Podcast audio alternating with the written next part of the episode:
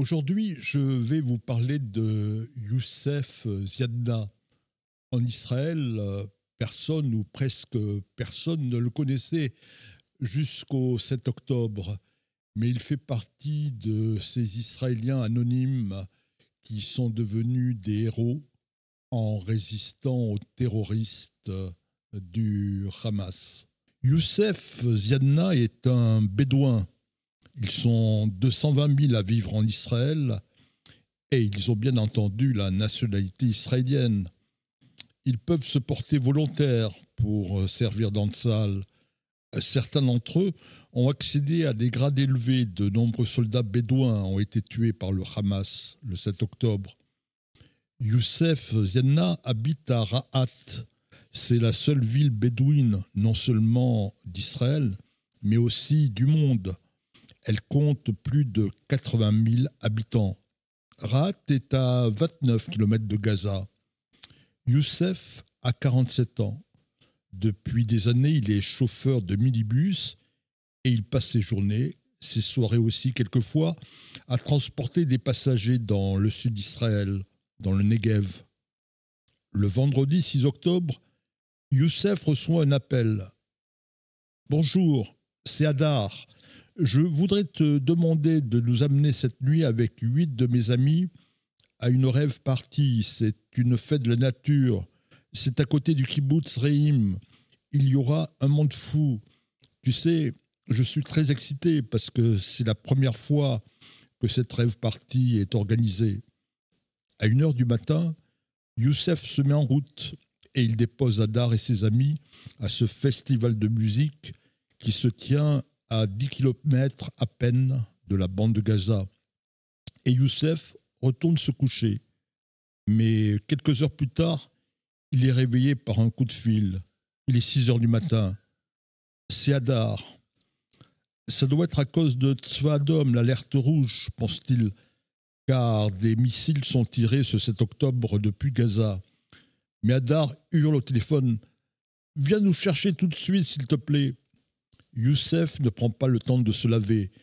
Il s'habille en vitesse, il monte dans son minibus et il fonce vers le lieu de la fête. Il se dit Normalement, je dois y être d'ici 25 minutes.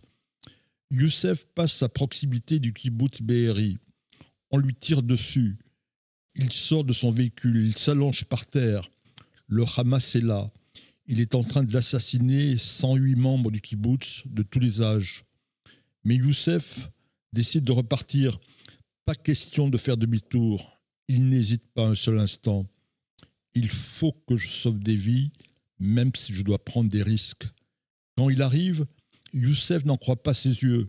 Des milliers de personnes courent effrayées dans tous les sens, parce qu'on tire sur eux de partout. Il voit des morts, il voit des blessés.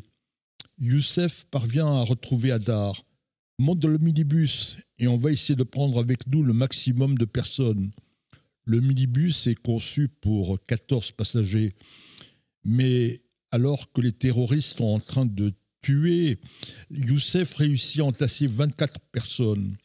Youssef connaît par cœur le désert et il arrive à se faufiler par des chemins pour échapper au Hamas. Sur le chemin, il voit une femme blessée il a fait monter dans le minibus qui n'a jamais été aussi chargé. L'armée va arriver et les rescapés vont être dirigés vers le kibbutz Tseelim. Mais le Hamas a massacré 260 jeunes qui étaient venus écouter de la musique et danser.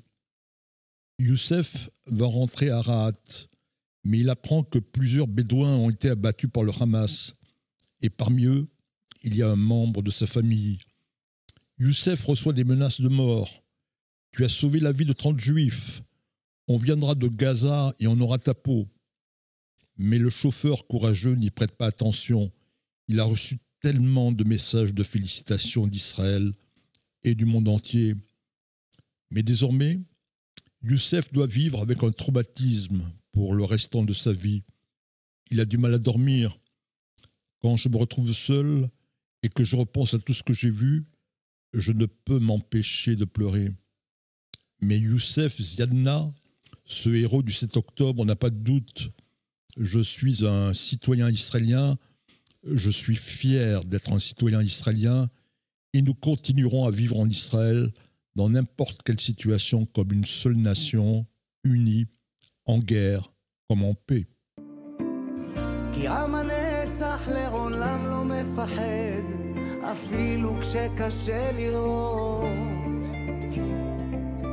כולם ביחד, אף אחד פה לא בודד, שישרפו המלחמות.